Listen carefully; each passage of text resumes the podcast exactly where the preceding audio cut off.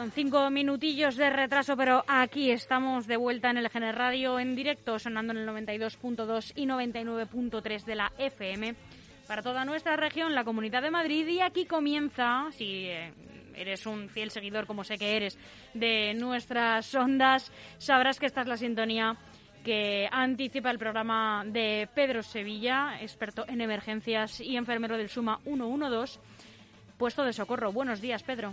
Muy buenos días, Almudena. Buenos días, LGN Radio. Buenos días, Leganés. Buenos días, Madrid, como siempre. Buenos días, mundo entero, porque nos están escuchando desde más de 59 países, que tú lo sepas. no, por supuesto. Tengo seguidores de todos los países, Iberoamérica, Centroamérica, incluso creo que alguno del exterior, de la, la ISS, incluso algún extraterrestre también me Te voy a pasar la relación de países desde la que sabemos que tenemos oyentes, que te vas a quedar sorprendido. Pero bueno, que no te quiero robar más minutos, Pedro.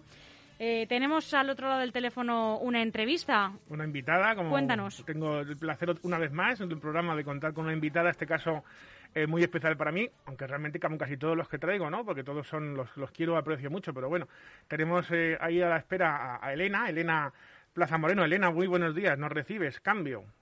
Hola, buenos días. Recibido cambio. buenos días, Elena. Bueno, voy a presentarte un poquito y como siempre antes de empezar yo hago, hago un poco de, de Educación para la Salud con el tema este de la COVID-19.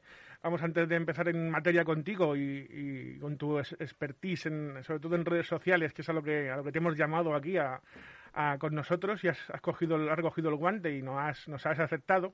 Eh, vamos a recordar mm, las cuatro M's, ¿no? Mascarilla, mascarilla, mascarilla, manos, manos, manos, lavado de manos con agua y jabón abundante y O o en su defecto hidroalcohol eh, o algún tipo de desinfectante, metros, metros, metros, que es distancia social y distancia física y distancia, distancia, distancia, y, y más ventilación, más ventilación, más ventilación, abriendo las ventanas, poniendo un filtro EPA, un, como sea, pero ventilando, sobre todo espacios eh, confinados, espacios cerrados, espacios, pues eso, pues las casas ahora en Navidad, el salón de nuestra, de nuestros padres, de nuestra suegra, eh, lo que corresponda, ¿no? Hay que ventilar, hay que ventilar, hay que intentar cumplir las normas, o que hay que cumplirlas para que no tengamos luego en enero que, que arrepentirnos de lo que hemos hecho. Y, y bueno, pues que sabemos que ya está aquí la vacuna, pero la vacuna no tiene la única solución.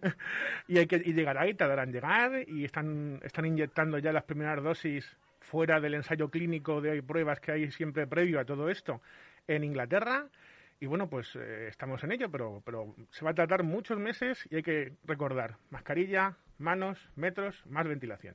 Antes de entrar con Elena, eh, como siempre, recordar nuestros mm, miles, no, decenas o centenares de miles de oyentes que tenemos la, el correo electrónico pregunta.lgnradio.gmail.com que podéis eh, aprovechar para bueno pues eh, sugerencias, preguntas que estaremos encantados, estaré encantado en contestar sobre el tema de urgencias, emergencias y protección civil en directo.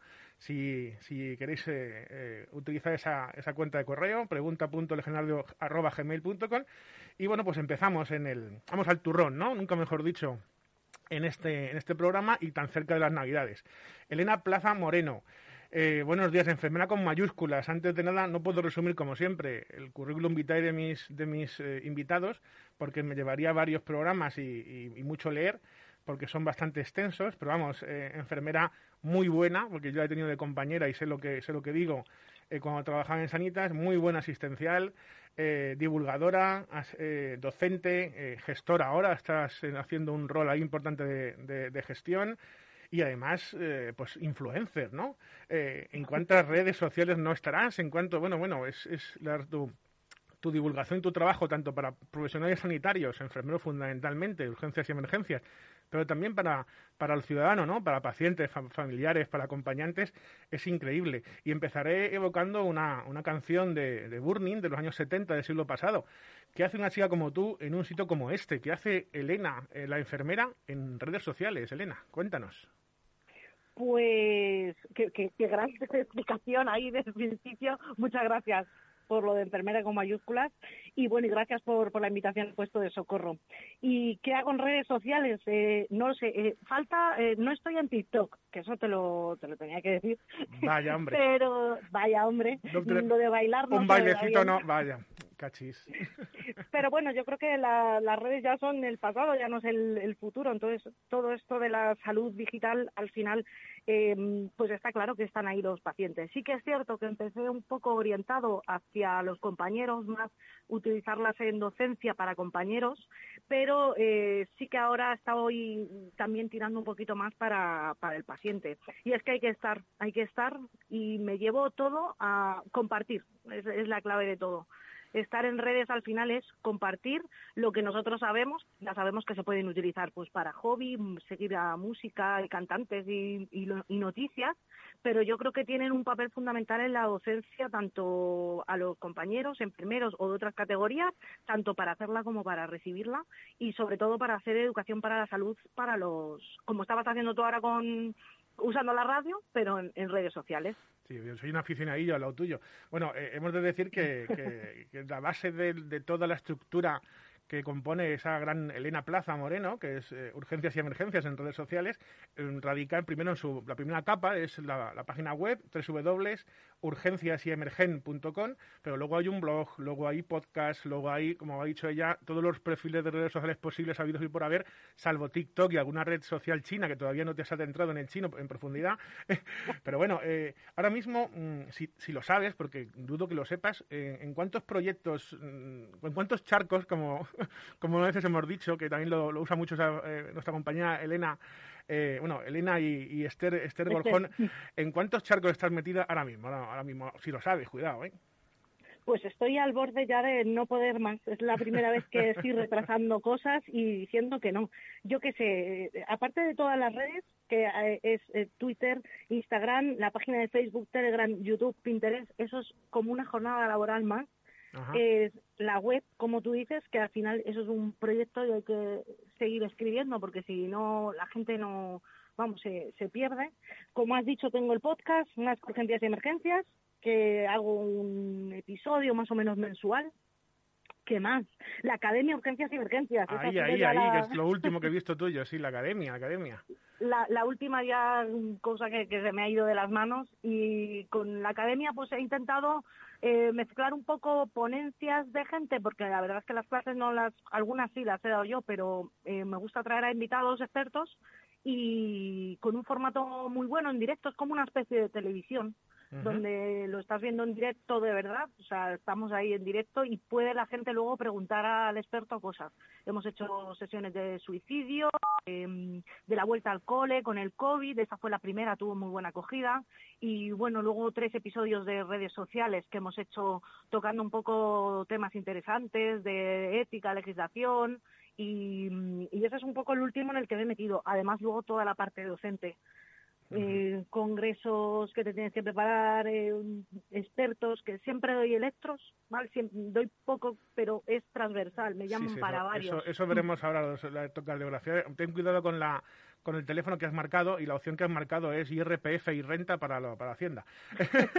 el has debido marcar sin querer una tecla y, se ha marcado y se ha oído. Eh, ¿Qué te iba a comentar? Sí, la verdad es que es, es apasionante. Seguirte en redes sociales a veces es imposible porque son tantos proyectos que, bueno, pues eh, cuesta.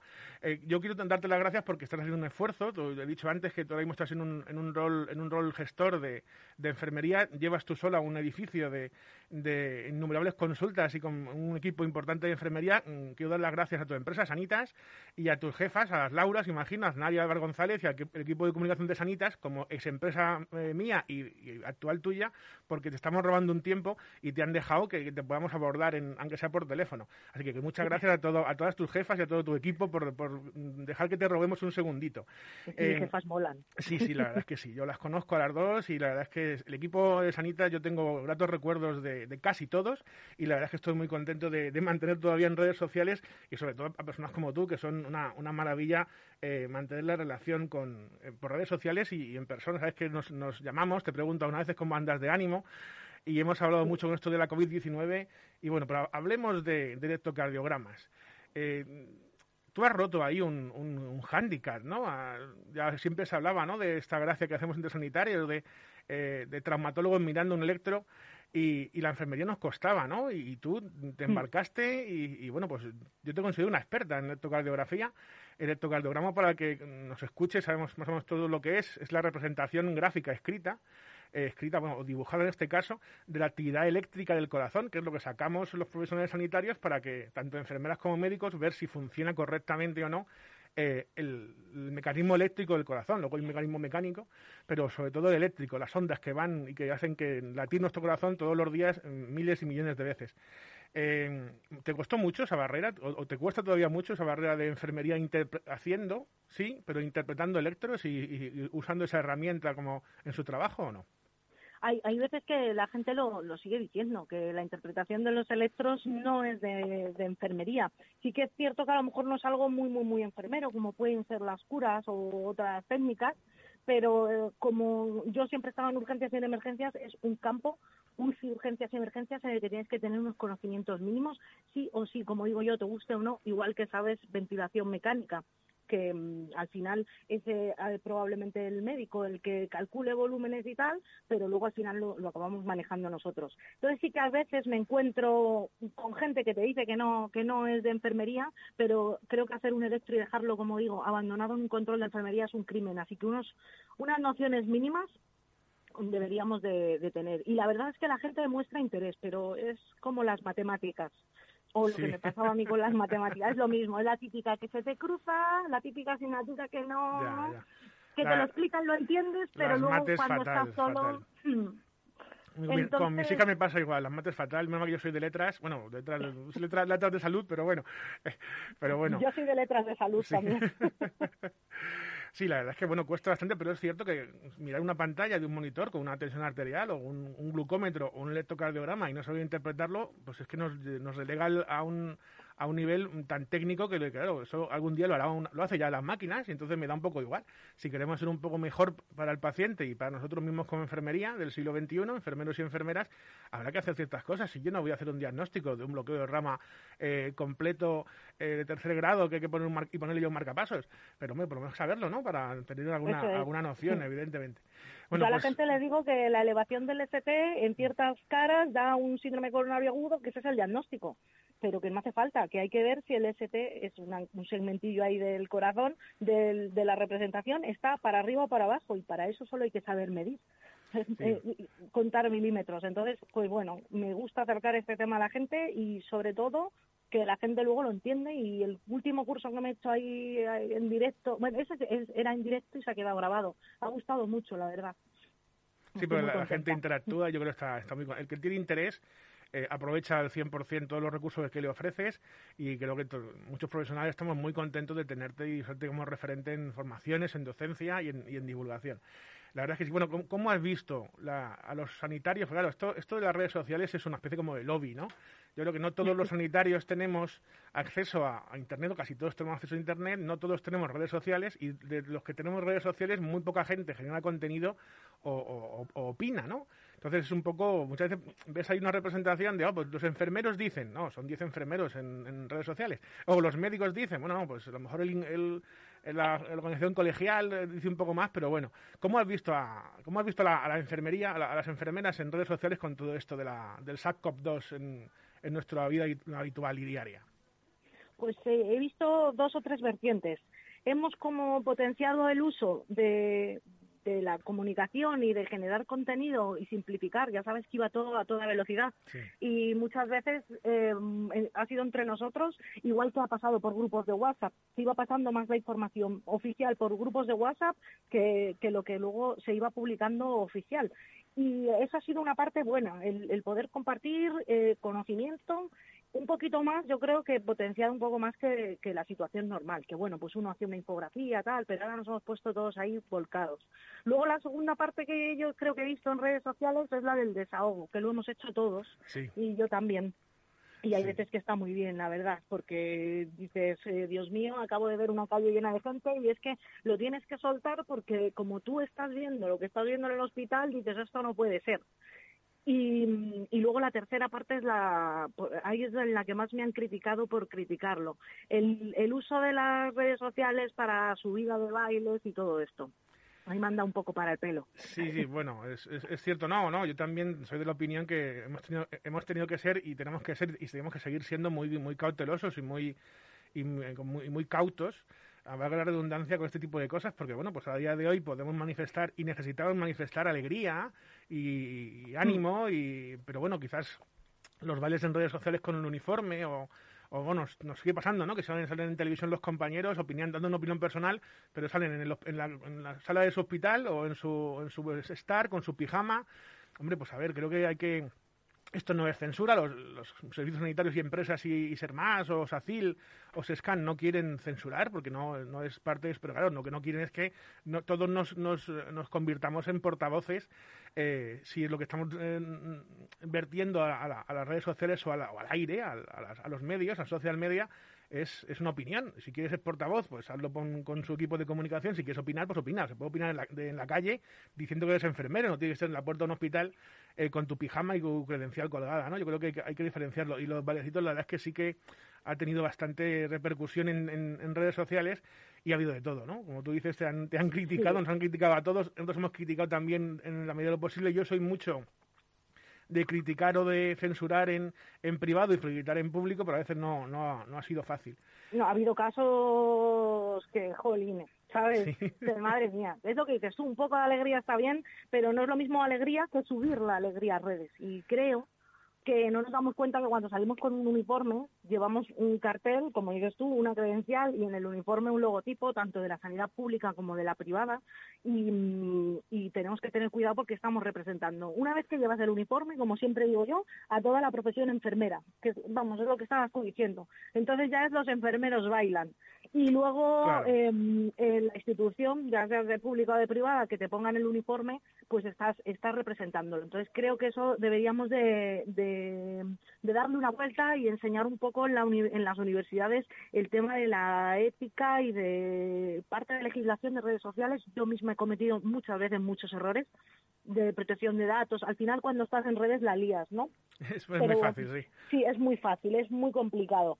Pero, y eso, errores hemos cometido todos, pero veo un poco la vertiente de que no pasa nada por subir bailes. Evidentemente no eres mm, peor enfermero por bailar, pero bueno, habría que darle una vuelta a este tema y tener un poco de, cuidado muchas veces con lo que subimos. La primera yo, como te digo. ¿eh? Sí, sí, sí.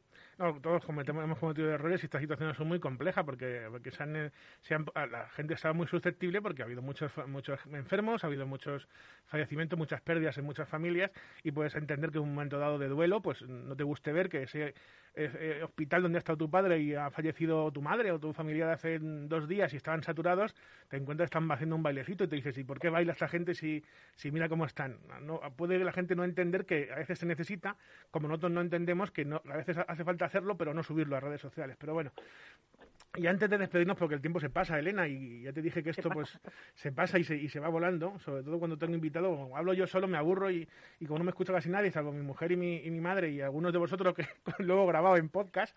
Tus hijas no te escuchan. No, no, se, se, han negado, se han negado. Es decir, yo las ayudo a ellas a hacer sus podcasts en el colegio y tal, que tienen han montado una especie de emisora, incluso emiten en algunas de estas aplicaciones, de pero luego se niegan a escucharme. Tienen 11 y 13 años y todavía están en esa parte de papá no sabe lo que hace. Y, eso, y es un señor mayor que, que, nos pone siempre pegas a todo.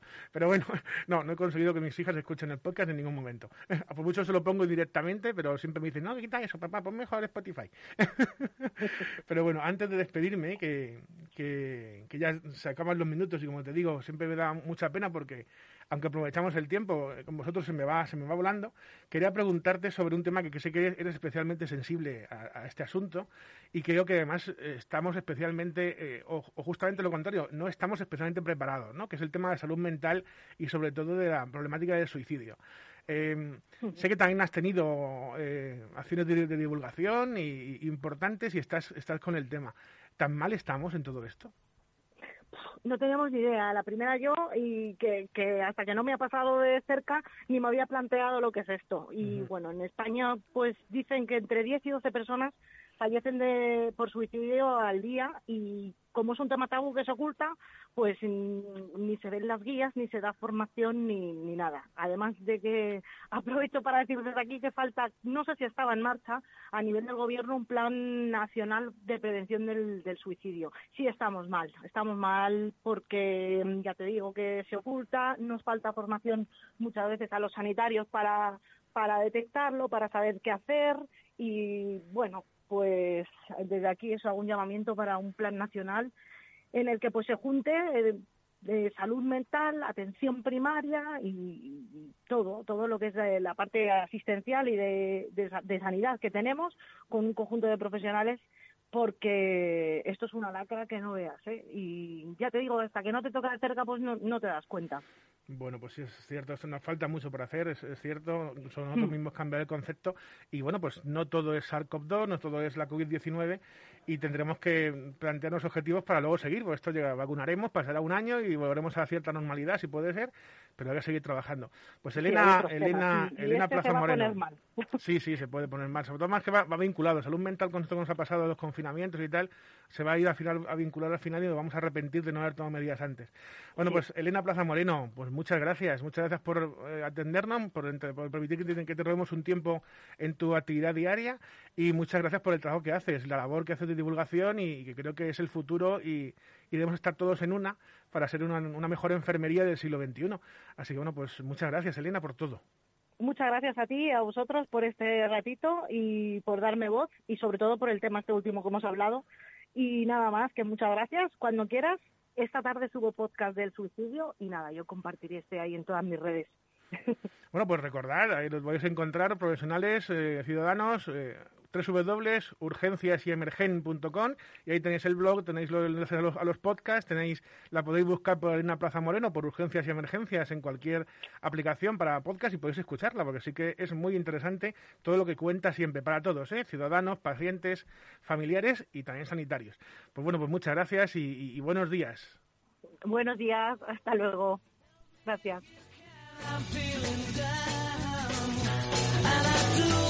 appreciate you being. Help me get my feet back on the ground.